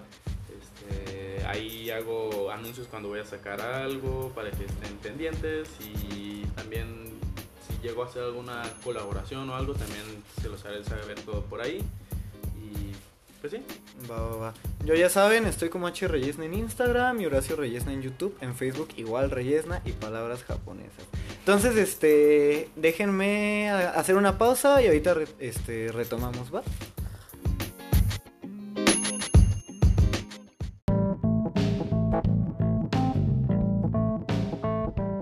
Estamos ya en la segunda parte del podcast. Estábamos ahorita hablando en general la idea del genio, güey, que se tiene. Porque el genio es una figura que se atribuye mucho a, a gente meramente artística, güey. Y yo les hago la pregunta acá abierta de que si yo digo genio, ¿quién es la primera persona en la que, en la que piensan, no? Que le va como este arquetipo. Mucha gente, eh, bueno, yo al menos en primera instancia pensé en mí, no es cierto, pensé en Einstein y luego ya pensé, pues un maestro nos dijo, Nel, pues es como Da Vinci al que se le tiene más esta figura. Y siempre va como conectado de la, de la mano con el arte, ¿no? De que Sí. tiene este, este trip, güey. Siento que es un poco lo del talento. sí, el talento. Y es que también se atribuye a estas personas que, que se desarrollan en muchos ámbitos. Como pues, te decía este Platón, Ah, sí, que era pues, matemático, era filósofo, este, no recuerdo bien, creo que también poeta, no estoy seguro. Pero sí, o sea, estas personas que pueden desarrollar muchos ámbitos más bien. Puede ser, quién sabe. Yo creo que es más una condición de eso que dije, güey, del talento. ¿Tú crees que el talento es algo que existe? pero también se tiene que desarrollar. Sí. Porque está esta teoría de que tenemos, o sea, de que hay diferentes tipos de inteligencia Ah, Simón. y, o sea, puede que, que seas este, muy bueno para, por ejemplo, la inteligencia musical, que es esto de los ritmos, de los sonidos y así, pero pues no, no, no se explora convencionalmente en, en- en las escuelas y todo eso. No, ni de pedo. Que, pues, o sea, para bien o para mal, no sé. Son cosas que ya se exploran ya hasta que empiezas en el ámbito profesional, que se supone que escoges una carrera que va encaminada a lo que supuestamente de- así debería ser, así yo pienso, algo que, que a ti te interese. Sí. Porque pues, o sea, en, las, eh, en la educación básica este, está todo esto del lógico, lógico, matemático. Matemático. Y ya, es lo, lo más acá, si eres chido en matemáticas, ya eres supuestamente el máster en la escuela y te dan becas y todo. Sí, qué mamada. Y, y, pues está esto de los niños prodigio, ¿no? Ay, sí, sí, cierto. Güey, pero estoy un pendejo porque evaluamos eso a través de una capacidad de recordar cosas, güey. O sea, la educación es como aprender cosas de memoria y ya. Lo matemático sí es un poco más demostrativo, güey. Sí. Pero también Y tiene es lógico sentido. pues de, de buscar como alternativas para lograr algo. Ajá. pero también no se explora bien esto de, de- o sea, cuando piensas en un niño artista prodigio, o sea, de acuerdo a la convención social, yo pensaría pues, en, por ejemplo, los niños de, de Asia, Ah, que desde niños los ponen un instrumento y son buenísimos en técnica, Sin pedo, sí. pero pues, o sea, artísticamente pues Hay Bueno. carencia. se desarrollaron en ese ámbito. Sí, es que el pedo es eso, atribuir la técnica, güey, a que te valide como que eres bueno o malo, y pues no va por ahí ese, ese trip. Yo personalmente no creo en el talento, güey, así como... Ni tampoco creo mucho en la figura del genio, o sea, no sería como autocapaz de, de, de denominarme a mí mismo como genio, güey, que ahorita lo hice por meme. Pero así en general, ah, no sé, güey. Es que un genio tiene como que estar muy cercano a la idea social de lo que esté aceptado, güey. Sí. O sea, un genio en mi entorno sería alguien que hace una figuración bien, bien real, güey, bien cercana y Ajá, Pues o, o- bueno. o que, que introduzca algo que se haga socialmente ah, sí, aceptado. Sí. Pero, pues es que, por ejemplo, todo esto, por ejemplo, de las teorías de, del geocentrismo y de que antes el sol, perdón, la Tierra era pues, el centro del universo Ajá. y en ese entonces, este, ¿quién era? Ay, sí nos acordamos, sí. Pero pues que dice, no, la, la Tierra no, no es el centro del universo, y que lo Ay, demuestra y todo, pero pues en ese entonces pues, la sociedad estaba basada en la religión y Sí. Dios creó la Tierra, entonces se, se desacreditaba todo, lo encarcelaban y todo así, los Sí. exiliaban a todas estas personas que, que cambiaban Que pensaban diferente. Ajá, ¿no? que Y pensaban diferente. Pero pues también, o sea, pues ahora es algo ya concretado. Sí, a huevo. O sea, la ya- tierra es plana y Ajá. acá. No, no es plana. Pero sí se... eh, Yo, yo siento que esta palabra de genio va este, relacionada con el tiempo y el espacio en donde estás Ajá. porque tal vez, por ejemplo, este, o sea, a mí en lo personal, pues este Van Gogh era bueno y todo eso, Ajá. no se me hace tan bien de los más grandes, Ajá. muy bueno estéticamente para mí, pero en otros aspectos no. Pero en ese entonces pues ya ven que no se vendían sus pinturas y que nadie lo pelaba y hasta que falleció y que empezaban a, A mover su obra y a acá. mover su obra y todo eso fue que la gente decía, y todo eso. Sí, yo creo que entra un poco el gusto adquirido, güey. No sé si has escuchado lo que es eso. De que pues la sociedad te va diciendo este qué te tiene que gustar y qué tienes que aceptar. Y también es como una estrategia de marketing ya centrándonos un poquito en Van Gogh, güey. Porque su estética es como muy comercial y es muy fácil de consumir. Sí. Entonces pues ahí la aceptamos en ese sentido. Pero no creo que un genio... Bueno, creo que tiene que ser como la sociedad la que dice si, si eso no es. Pero tú crees que también esa persona se tenga que considerar genio para que la sociedad diga, bueno, tal vez sí es o tal vez no es. No sé. Creo Porque, que por eso. ejemplo está Dalí. Ah, ajá, Dalí, sí, sí, ese güey. muy egocentrista. Ajá. No sé hasta qué punto sea correcto lo que él decía de él o no. Ajá, nah, ah, bueno. Pero, o sea, él era muy así de que él era el mejor y todo eso. De hecho, he visto varias entrevistas que se hicieron con él Ajá. y siempre era esta idea y de que le dijeran maestro y así. Sí, güey. Pero- Y- y la gente lo consideraba así. Sí, pero fíjate que en ese caso específico, güey, sí era una cuestión más de, de marketing. Sí. O sea, por él, porque Ajá. él se quería vender como la figura, ay, estoy loco y ay, estoy acá. Y no estoy desprestigiando nada su obra plástica, o sea, estoy dejándolo como de lado y centrándonos más en el fenómeno En que Dalí persona. fue, ajá, como su persona.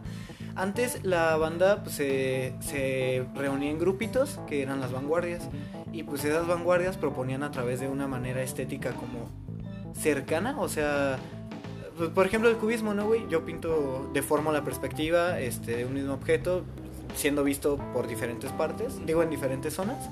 Y otro güey hace lo mismo, pero pues le mete como su mensaje personal o se centra en otros objetos. Y Dalí pertenecía a la vanguardia del surrealismo, que eh, cabe destacar que también era contemporánea al cubismo, güey.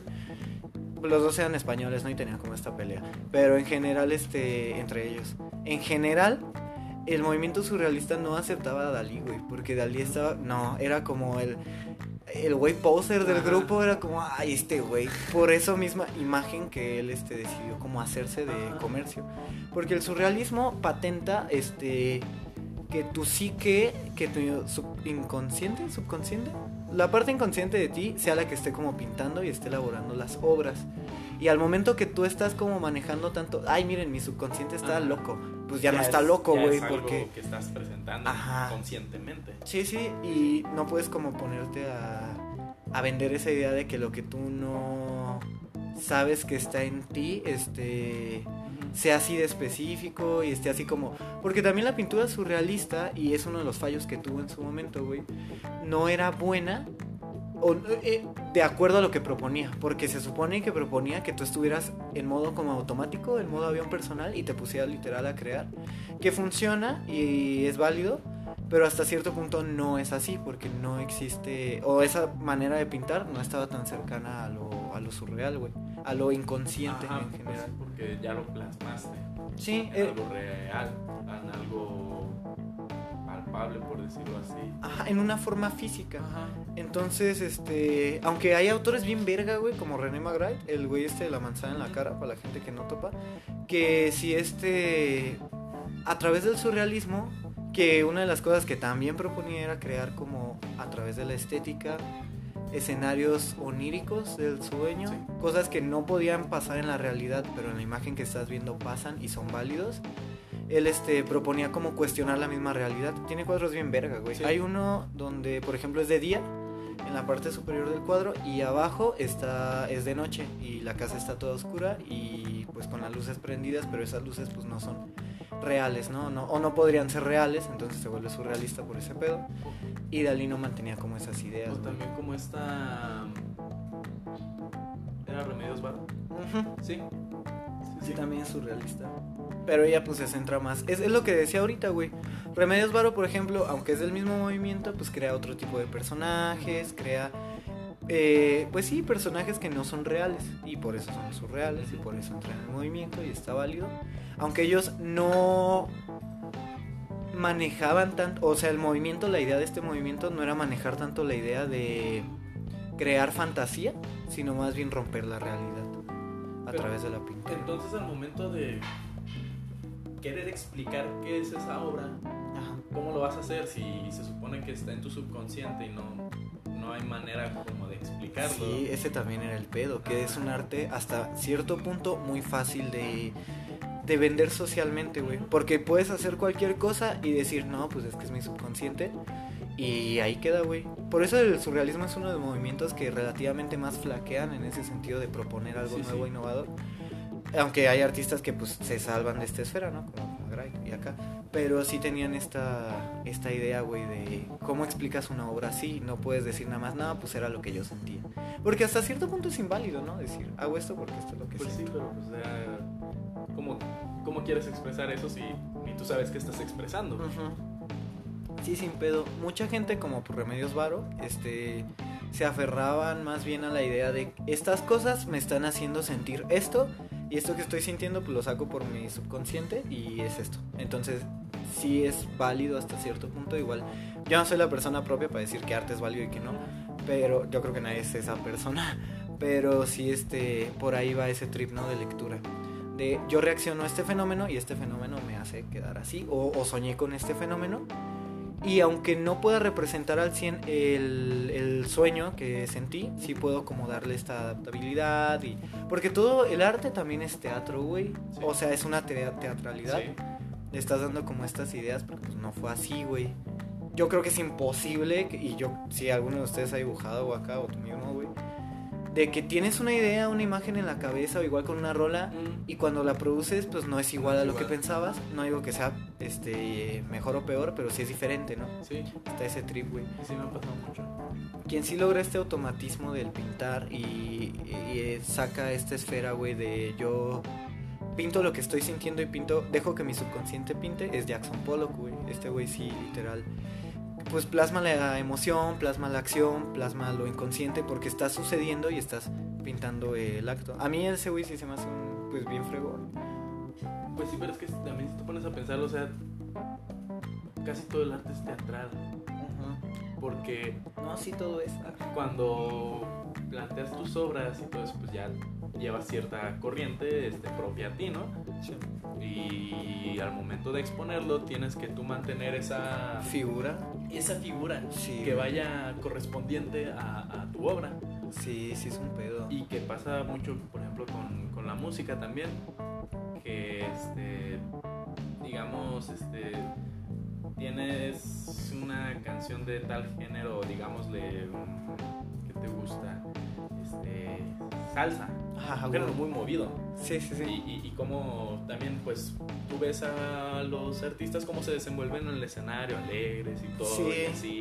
y buscan generar eso en el público, güey, que el público también esté acá prendido. Sí, sí. Y, o también, por ejemplo, si nos vamos a, a, otro lado, este, por ejemplo, de las baladas y así, como, como este, los movimientos son suaves y muy, este, emotivo y hasta cierto punto se tiene que exagerar la expresión al momento de, sí, lo de teatral. presentarse en público. Sí, güey. No digo que esto esté mal, o sea, no. uh, insisto, todo es teatral y todo es hasta cierta parte un juego, güey, o sea, no es real. Ajá, y de hecho eso se ve mucho incluso en la, la sociedad. Sí, no, sí, la no sociedad. actúas igual con ciertas personas que con otras. No, ni de pedo. Aunque sea muy acercado, no vas a decir, por ejemplo, las mismas cosas con tu familia no. que con este pues compas o acá, güey, un maestro, un maestro así. Sí. Porque hacemos estos roles te teatrales sí. en nuestro día a día. Sí, qué cagado que sea así, que funcione así, pero sí, güey, es así. Y, y, y, es y de hecho ah, ya hablando pues también del teatro y la actuación. Ajá. Pues es esta como facilidad de de ponerte en ese papel Ajá. y de personificarte realmente cómo, cómo te desarrollarías en todo eso. Sí. Porque pues a final de cuentas siento yo que, que eso es lo que hacemos por ejemplo al mentir. ¿Sí crees? En la mentira es... Para mí la mentira es algo muy, muy este, peculiar del ser humano. Ajá. Que es este, este papel que tomas. Porque, claro, también hay mentiritas así como pues leves, ¿no? Ajá. Pero hay, hay gente que, que, lleva estas mentiras mucho más allá y que, por ejemplo, estas personas que, que intentan dar otra imagen para obtener cierta validez o beneficio o beneficio o de que no has encontrado una identidad propia y te mientes a ti y te mientes a ti mismo y agarras de alguien más y así vas agarrando entonces estamos actuando todo el tiempo sí ya sea mintiéndole a alguien más, mintiéndonos a nosotros mismos o así, porque al final de cuentas quieres proyectar una imagen. Pero hasta qué punto crees que... Es que yo creo que no se puede ser como original en muchos sentidos, o sea, estamos bien compuestos de cosas que nos rodean, ¿no? O sea, ves sí. en una peli un personaje, güey, y dices, verga, yo quisiera ser ese güey, ¿no? Sí, o sea, saliendo del cine así. Ajá, ¿cómo, te deja el se vibe? siente así de Sí. que, ay, yo quiero hacer eso, yo quiero también, este reaccionar así cuando me pase esto, o esto de las frases de, ay, siempre quise decir eso, porque Ah, lo viste Simón, en otro lado y ya lo apropiaste. Sí. Y es válido, o sea, es súper real, es algo que pasa y va a seguir Yo pasando. siento yo que está cierto en tu mano, porque somos una reproducción de ideas, de cultura, de tradiciones y todo eso. Entonces, pues sí, no, no, no hay así como algo 100% auténtico. No, ni de pedo. Siempre vas a tomar inspiración o la idea de algo más. Sí. Entonces, este, pues sí, este rollo de, de la actuación es algo que está presente todos los días, Sí. que también hay que aprender a hacerlo, porque pues ahora sí, pues, pues estamos dentro de, de una sociedad y tenemos que, que actuar eh, algunas veces para, para obtener los beneficios que nos puede dar la sociedad. Tenemos que aprender a, a sobrellevarlo, pero también no, no olvidarnos de nuestra, de nuestra persona, ¿no? Sí. sí Es como, por ejemplo, que me gusta mucho de que la sociedad es como, digamos, de un círculo. Ajá. Entonces tú te paras en la, en la mera orilla, en la circunferencia. Y entonces afuera está todo lo que podría decir eres tú. Ok. Y, y, y estás en contacto con ello, pero también tienes que estar en contacto con lo de adentro para obtener esos beneficios que no puedes estar, eh, obtener estando solo afuera. Sí, sin pedo. Ahorita tocaste una palabra bien interesante, güey, la de original. ¿Tú crees que el arte sea como original en muchos sentidos? O sea, me refiero, y vamos a poner en contexto, eh, la rola, güey, de La Llorona, ¿no? O sea, de quién viene o en dónde está. Es una rola pues típica y acá. ¿Eso la hace este original o no la hace original? Siempre es un pedo como buscarle el dónde empezó, güey.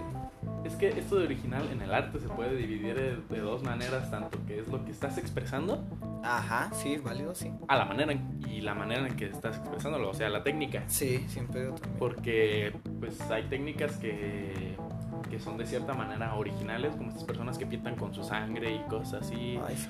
o gente que hace música con objetos así, con en vez de usar una una pandereta o algo así, que usan monedas así moviéndose, este que usan los sonidos de los mismos muebles con percusiones. De Sí, cierta güey. manera es original, pero a final de cuentas sigue siendo un sonido. Sí. Sigues dando el mismo sonido Y no te pertenece, y güey. no te pertenece. Entonces ese, ese pedo está bien pesado, güey. Es algo hasta paradójico, ¿no? La originalidad. Ajá. ¿Por qué? Porque, o sea, muchas veces dentro de ti, o sea, puedes decir, es que esto me salió a mí, es original, Sí, sí, es- sí. Es, es mío. Y puede que sí, o sea, tal vez no, no, no hayas visto a nadie más hacerlo.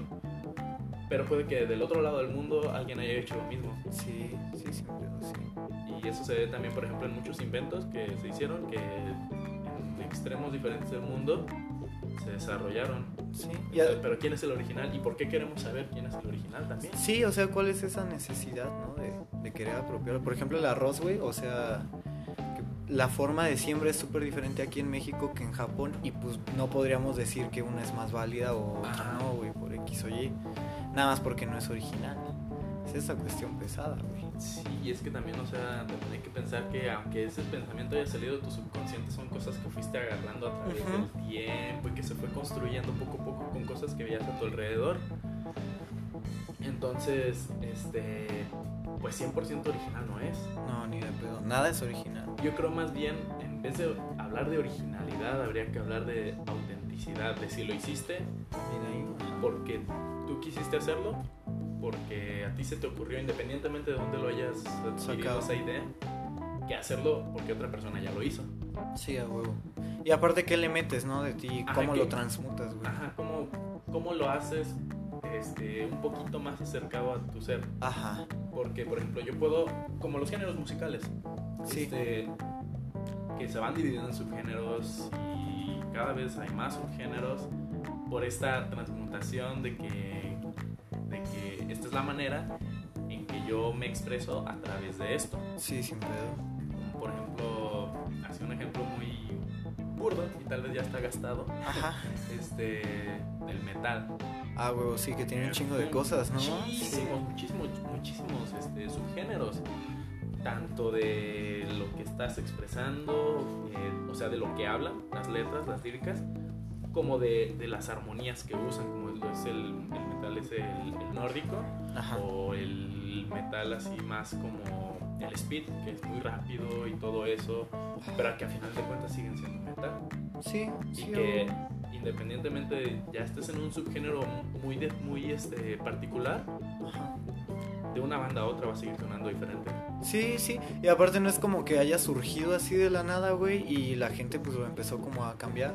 Sino que más bien, no sé la neta de historia del metal, güey, hay una disculpa, pero pues este, supongo que es como una derivación del rock, ¿no? Sí. O sea, y el rock también es una derivación de otra cosa, güey.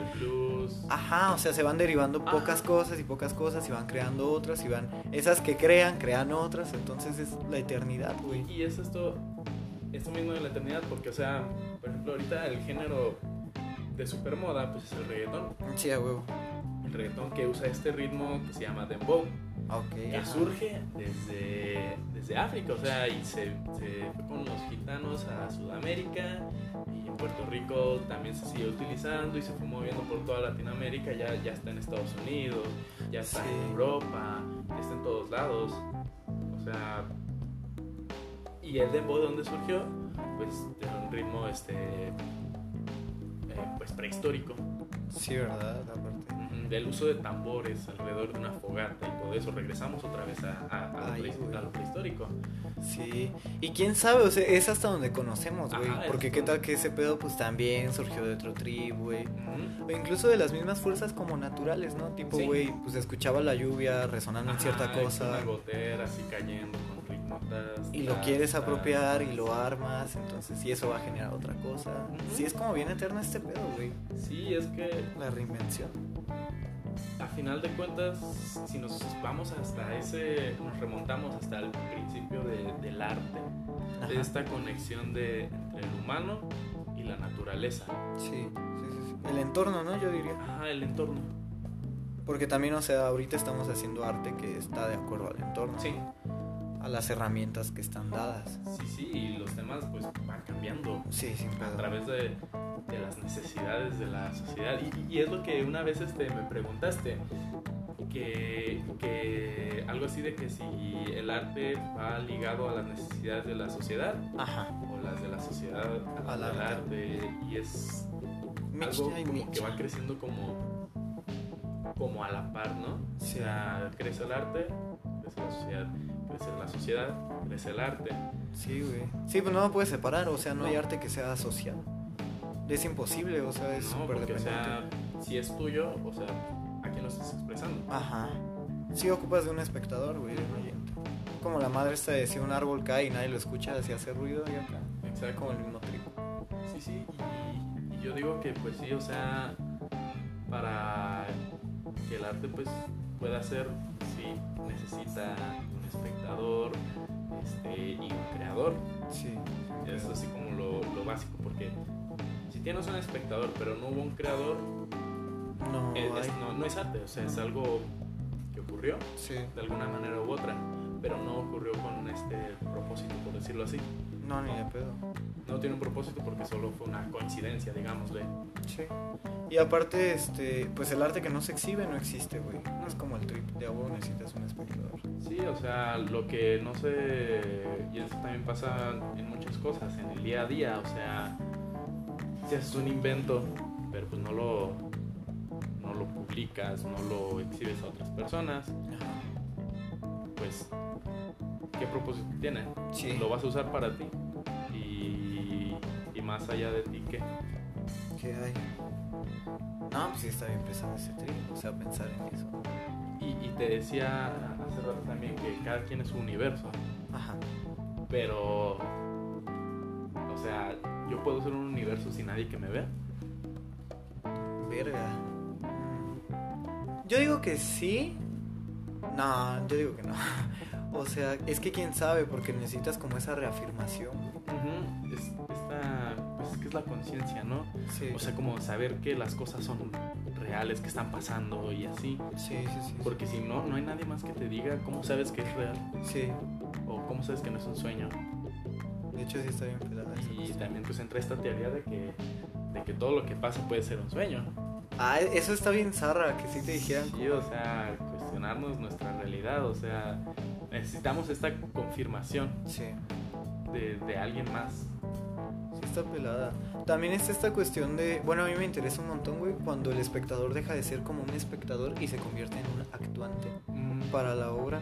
Porque, pues, a día de hoy, güey, estamos súper inmersos en publicidad. Al menos Sí. como en mi cuestión este, de trabajo, güey, el arte visual. ¿Cuántas imágenes no me salían, no? Y está ahí este trip de que nada más te quedas como expectante a ellas. ¿Qué va a ser la diferencia de que tú armes una pintura, güey, un grabado, una escultura? A la publicidad que estás viendo. Obviamente manejan diferentes técnicas este, como de comunicación, güey. Pero te siguen poniendo en ese rol de espectador. O sea, sigue siendo Sí. eso, güey. Y, y, y pues sí está... Pues por eso existen los performances Sí, y también. todo eso, que para que el espectador, este, pues obviamente, para, para que tú entiendas algo, pues necesitas todos tus sentidos, ¿no? O sea, Sí, como de que la vista, que el oído, que el tacto, que el gusto, así cosas que puedan ser, este, pues palpables, tangibles, y, y- y más allá es si tú participas en ella. Sí, sin pedo. Pero aquí ese significado este, se hace todavía más personal para cada espectador, para Sí, cada sí, participante. sí, porque lo ves de diferente forma. Ajá, ya lo ves desde tu perspectiva. O sea, no es lo mismo ver una pintura y que todos vean la misma pintura, pero claramente, o sea, cada quien va a tener su interpretación. Sí. Pero si te, te- dicen, píntale una raya, Ajá. pues tú le vas a pintar una y te vas a, a pensar ¿qué, qué va a aportar esta raya a esta pintura, por qué escogí este color, por qué escogí esta forma. Hecho. Y, y eso para, para las- los demás espectadores también va a ser, oye, ¿por qué, por qué esta, esta persona le puso esta raya? Entonces yo le voy a poner esta. Ajá. Y, y así se va haciendo como, como un supercúmulo de, de significados De interacciones. y de interacciones. Sí, güey. pero ya no es tanto el significado de la obra, ya se, se trata de estas interacciones. Sí. Eh, dato curioso acá, artístico informativo. eh, hay otra cosa en el arte, no sé, visual o teatral, güey. O sea, porque están como bien cercanos. Que es el happening. Eh, de hecho, un performance y un happening siempre andan como en esta discusión de es un happening o es un performance, güey. Porque son diferentes. La forma de diferenciarlos es que un performance está relativamente no guionizado, pero sí tienes una idea y obedece más a, a que el público sí sea como espectador. Ujú. O sea, a lo mejor no se involucra como tanto. En un happening sí este, depende más de la interacción del público. O sea, es más permisivo en el que el sí, o público sea, es sea. como de haz lo que quieras. Ujú, más o menos sí, Pero sí. es que sí, o sea, pues un performance ya lleva una idea, es como de, Sí, oye, sí, sí. pues tienes que hacer, eh, como con instrucciones, digámosle. Tienes la idea de, de un inicio y de un final, más o menos. Y en un happening nada más tienes como la idea del inicio Sí. y ya los resultados son más. Y permites que, que el público interactúe como más en muchos sentidos. Entonces, está como ahí ese trip. Y sí, güey, pues al final de cuentas es una experiencia personal. Y yo creo que ese tipo de artes son más saludables en general para la sociedad porque a lo mejor, no sé, güey, yo estoy muy interesado ahorita en crear este tipo de arte que involucra a la sociedad porque creo que la puede cambiar de una forma más chida. En el sentido de que puede haber una viejita, güey, que pues, no sé, ya tenga sus 80, 90 años y nunca haya podido, o sea, sabe que el arte existe, ¿no? Y ha visto pinturas y todo ese trip, pero nunca realmente lo ha hecho ella, entonces su cercanía como que no va por ahí. Pero al momento de sí tener como un happening o una obra que te permita interactuar en ella, ya se puede llevar como ese recuerdo, ¿no? Y puede como sentir más la obra al mero hecho de estarla viendo, güey. Sino como, ay, güey, pues fui parte. Llegas con el nieto, ¿no? Y le dices, mira, hijo, no, pues hoy hice esto. Y pues no sé, hasta me huelen las manos a plastilina, güey. O mira, me manché de pintura. Y como que se queda más contigo Sí. y es un mensaje más personal. Y a la larga mantiene individualismos, güey. O sea, se pierde como esta marea social a lo mejor, pero se ganan estas Sí. propiedades, güey. Sí, o sea, aunque se pueda ver la obra como un todo, como, como tú dices, una marea social. Cada participante va a tener su propia experiencia. Sí, sí, siempre. Y, y, y también esto pues puede llegar a ser inspirador, Sí, sí, transformativo, güey. transformativo, o sea, porque también, o sea, de, de cada cosa que, que percibimos, eh, pues lleva una reacción, una idea, Sí. un sentimiento. Y puede que, que dentro de esos espectadores haya otro artista Sí, sí, sí. y, y se va a, pues a- agrandando más todo esto Sí. que pues o sea el arte ya, ya también es un mundo Sí, a huevo, súper diferente a todo. Y sí, pues lo inspiras, güey, y a lo mejor se propone crear otro tipo de cosas. Porque el arte inspira, o sea, en un montón de sentidos, sí. Porque estamos en esa conciencia, ¿no? De permitirnos experimentar, güey, de permitirnos participar. Está muy chingón. Sí, y, y- y siento que eso no se ha explorado tanto No, socialmente casi no. Ah, en la música. y en la música menos No crees. o sea como música como tal Ajá. o sea tal vez como, un- como un arte sonoro Sí, a lo mejor. este, es más fácil pero como música así con las reglas y todo eso pues no o sea Sí. no hay así como que que un, un oyente pueda decir este oye pues sabes qué Mm, pues está chida esa obra pero pues yo quiero meterle este ritmo o es esta, este sonido de guitarra y así eso es como que algo que no que no, No se permite, no, no se permite Sí, siendo que hasta cierto punto también es esta idea del personaje de separar como al artista del público. O sea, como, como tú, güey, que eres una persona normal, va a, a tocar este producto sensible mío. Y esos roles hay que tirarlos, güey, Sí. están culeros, son muy nocivos. porque también se, se, se idealiza a- Sí. ¿Al artista? al artista eh, de acuerdo a su obra y pierde su valor como persona y ya lo único que tiene es un valor este, social Sí, y de percepción ajena. sin pedo. ¿Crees que haya obras que funcionen sin el artista? Sin el ar- es que cómo puedes hacer una obra sin un artista. No, o sea, O, o que presentes una obra y que nadie sepa quién es. Más bien me refiero, yo creo que sí, en el sentido de que hay obras que son famosas y son famosas por sí solas y funcionan por sí solas, pero a lo mejor no importa saber quién fue. Es separar un poco el contexto social, pero también es que, de que el producto hable como por sí solo, ¿sabes?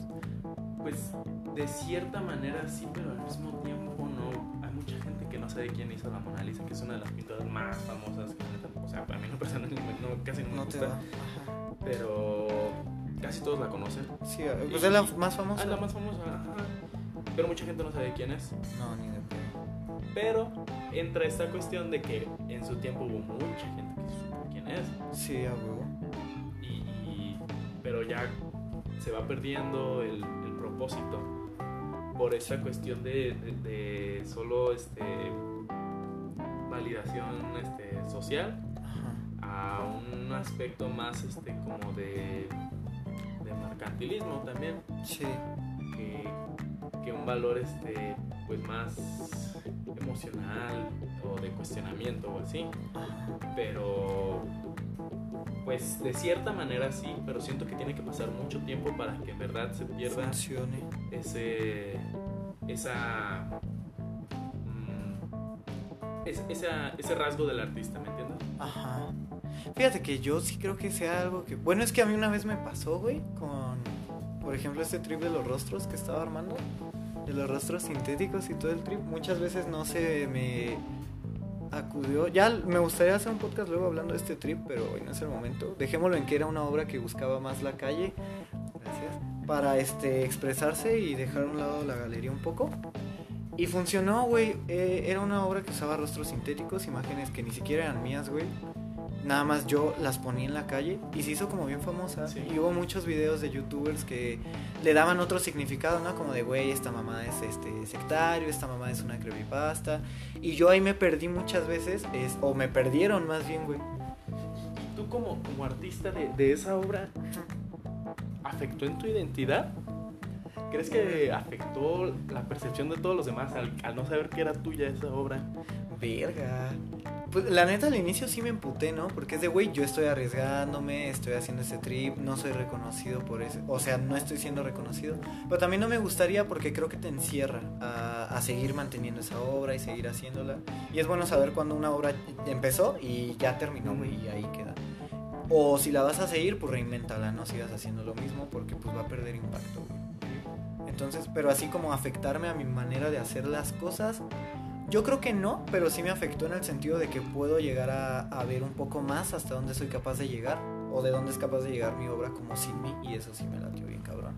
¿Tú crees que el arte tenga que... O sea, ¿tú crees que el artista tiene que ser hasta cierto punto egocéntrico con sus obras? No. Porque muchas veces pasa que la firma y que es mía y que Ah, sí. todo eso. Y, y, o sea, pues sí te da cierta este, autenticidad. Pero pues es algo que pasa siempre y crees que siempre haya sido así. Chance sí. Pues es que estás... O sea, para mucha gente, güey, el hecho de firmar y ese trip es como mantener el... Es, por esta idea del auténtico, ¿no? Que Ujú. también ya teníamos. Es un auténtico mío y mi nombre vale esto y por ende mi obra vale esto. Entonces, pues deme ese dinero, ¿no? Pero ya fuera de una cuestión como económica, yo digo que está culero pensar en ese ego, güey. Sí. Es mi obra y yo la creé y nada más es mía. Porque muchas veces, y lo mismo pasó con esta que les estoy mencionando, güey, eh, la gente le da otro significado que era muy interesante para mí. Y, a lo mejor hasta era más válido, ¿no? O podría... Funcionaba, güey, funcionaba así, ¿no? Conmigo. Y pues a final de cuentas, las obras creo que no son de alguien, sino son de la sociedad en general, güey. Y está muy chido. Y mantener esa cuestión de ego es privarla de esa condición, güey. No está chido que sea así. Pero entonces tendrías valor como artista. Pues tengo valor para mí, güey, yo me lo doy a mí mismo, pero así de que la gente... Obviamente necesito que alguien esté expectando ese tipo de situaciones, pero yo no me quiero validar como nada más por una obra en específico, ¿sabes?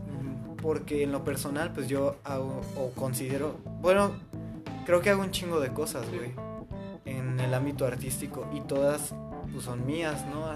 Pero me gusta que sean también de otra persona. No le puedo decir a alguien, y no, güey, sácate de la cabeza esa obra o sácate de tu significado personal esa obra porque es mía y yo no quería decir ese pedo. Y pues no va por ahí, no, o sea, están dependientes de la interpretación social y si la sociedad le da otro significado, güey, pues qué chingón. Es mucho este pedo que pasa también con la idea y, y ya lo platicamos, por ejemplo, con Dante, que es un amigo en común, güey, de cuando una obra es este vandalizada, ¿no? Por X o Y manifestación y es rayada, ¿no? Mucho, mucha gente se indigna por el valor que le tienen, ¿no? Pero es un valor bien pendejo y bien social. Pero es a la obra o al artista. Ese es el pedo, güey. Ese es como a lo que iba. De que hay muchos artistas que están de acuerdo, güey. Cuando rayaron los movimientos feministas eh, el caballo que tienen allá fuera de Bellas Artes en la Ciudad de México, el artista lo aplaudió, güey. Y sí, o sea, estás reinventando una obra. Ajá. Le estás dando, güey, ¿de qué te sirve tener un monumento de un güey que no conoces, que no topas y que pues ya valió verga? Está muy bonita, está muy bien lograda y a lo mejor es este turística y tiene esa función de estado social, pero no tiene esa carga de que está ayudando de verdad y cuando ya la intervienes por un movimiento la está reinventando de forma hasta indirecta y permites que el público sea partícipe, güey, y ya ya la haces temporal de nuevo. Sí. Entonces está como súper chido, güey. Que rayen esas condiciones, que se hagan ese tipo de cosas, porque exhiben un problema social. Pero entonces entra eh, otra vez esta cuestión de la eternidad en el arte de si tiene vigencia. pues sí, ¿Tiene imagínate que, que nos morimos todos y solo quedan los monumentos. Entonces pues ya se acabaron porque no va a haber espectadores. Sí, se acabó. Pero a lo mejor en, en, no sé, güey, en otra especie o si, alguien vuelve a poblar o alguien eh, adquiere conciencia, güey, como los animales, pues ya tienen como, lo reviven, ¿no? Porque demuestran un pasado, de- como nosotros, güey, como con las antigüedades. Entonces sí, yo creo que no son vigentes las obras de arte, pero pueden serlo. O sea, uno no puede escoger como artista, esta obra va a ser eterna, porque si la gente decide ignorarla, muere, güey. Entonces, sí, el arte sí es por y con la sociedad, yo. No creo que sea meramente debido a, pero sí creo que es para, güey. Entonces está cagadísimo ese trip. ¿Tú crees que las rolas sean así, como eternas? Como Porque hay muchas rolas que seguimos escuchando Sí. y, se- y son de hace un putero. Sí. Y tampoco tienen intérprete, ¿no? Por ejemplo, la Oda a la Alegría, yo no sé quién sea, güey. Pero la he escuchado un putero de veces. Y no necesito saber quién es ese güey para decir, ah, pues está bueno. Es que está más identidad cultural ya. Como Ya es ¿no? como de, ah, pues sabes que el humano hizo esto. Y ya no es así como de pues, el artista. El, siento que, que, que ya pasando mucho tiempo, pues lo que te decía, o sea, el artista pierde pues, su identidad, es Sí. olvidado, pero pues muchas veces la obra puede perdurar. Sí. Incluso le damos a los artistas o a la gente en general, como ya mencionábamos en el anterior, güey, estos, este, ay, güey, ¿cómo se dice? Pues esas cosas que le definen, o sea, era alegre, era esto. Adjetivos, güey, le damos adjetivos que a lo mejor ni iban, pero los damos para seguir como manteniendo este trip. Y están como condenados a los, todos estamos condenados a los adjetivos, güey. Sí, o sea... Al lenguaje en general. Es que al final de cuentas, o sea, sí somos nosotros por nuestra propia Individualidad. individualidad, pero también somos un conjunto de, de percepciones ante todos los demás. Y esta cuestión pues de, de la existencia, ¿no? Sí. De que existo porque también los demás me perciben. Sí, sin pedo. Pero pues en la música mm, sí pasa. Pero la música sinceramente ya desde el siglo pasado ya es algo muy comercial. Muy- Sí. Siento que es el, el, eh, una de las Artes más de las artes comerciales. más comerciales y más este ¿cómo se dice? ¿Clásicas? Mm, que llevan pues cierta rectitud. que Ah, tienen ¿ya que lineales? y- ajá. Y, es que, y eso se ve mucho en los productores. Porque muchos productores escriben ya la, o componen canciones para que peguen Sí. y no tanto como para, para expresar algo.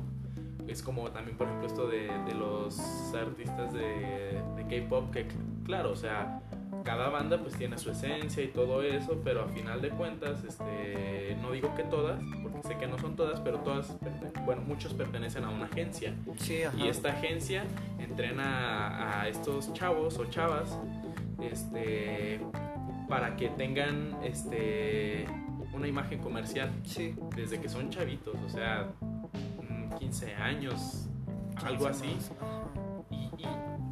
Y, ya, ya son más un producto Sí. que, que un artista. Y, y a final de cuentas de esto que decíamos, porque yo creo que, o sea, hay muchos artistas musicales, güey, a los que les escriben como las canciones. Y ya está separada esta idea de, porque ellos son más una figura pública, o más un intérprete, güey. Pero socialmente se reconocen ellos más como el artista. Ajá. Entonces yo creo que sí se separa un poco esta cuestión de, de la obra del artista en esa situación, porque la obra no es de ellos. Sí, ya la música es un negocio muy convencionalizado y incluso dentro de, de los, de los subgéneros que son más como eh, menos comerciales, siguen llevando todo este convencionalismo muchos para que puedan ser escuchados. O sea, ya la música sinceramente ya es un negocio. Sí.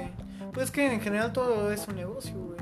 No hay cosa que no sea un negocio, yo creo. ahorita. Y es que es por el tipo de sociedad en la que estamos. Sí. Capitalista y consumista. Sí. Pero, y, y- y esto ahorita me hace preguntarme, si viviéramos en una sociedad más este, como socialista, Ajá. digámosle, ¿el arte tendría el mismo valor? ¿Quién sabe, güey? Fíjate que, por ejemplo, en Cuba, güey, que sí son socialistas y acá, ellos no puedo como centrarme mucho en una figura específica, de hecho no llegan tanto a la repercusión global por la misma situación, güey.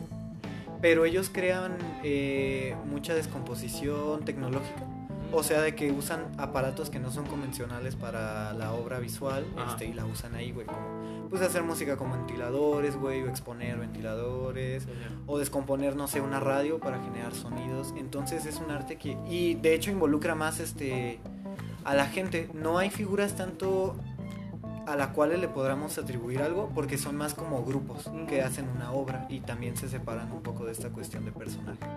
O sea, de artista como personaje. Entonces, ¿quién sabe cómo sería? Pero es que de todos modos está muy curioso porque, por ejemplo, también China, que es un país este, comunista y todo eso, pues de todos modos tienen a sus artistas a nivel global Ajá. que tienen este pues una identidad. Tal vez no en todo el mundo, pero pues sí dices, ah, pues, este es, es él, es de este lugar y hace esto. Sí.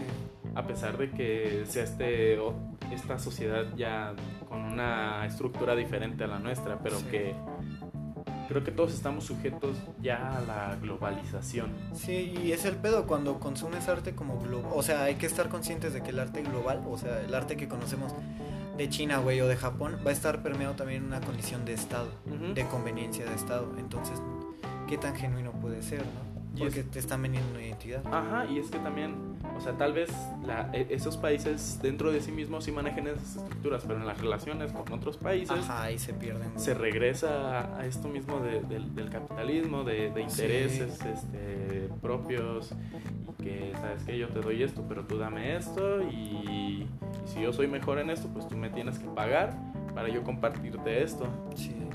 Y aparte está bien puteado, ¿no? Porque mucho del arte que se hace está enfocado a pegar en una esfera global. ¿Y qué tan limitativo puede ser eso?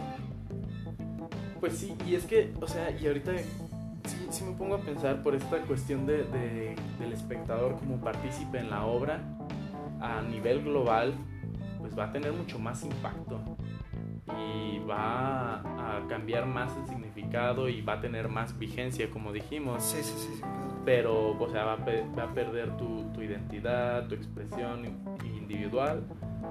Que, por ejemplo, si, si hago arte, pues no sé, solo para mi familia, digamos, hago una canción Sí, y sí, que solo mi familia la escuche, pues no digo que esté mal, pero no, no es lo mismo que si fuera escuchada por todo el mundo. Sí, pues la cuestión de impacto, ¿no? Ajá. Sí, sí. Y pues, o sea, sí está muy difícil pensar en cómo, cómo sería este, eh, este ámbito artístico en un mundo que no estuviera globalizado. Sí. Uy, güey, sí estaría bien denso.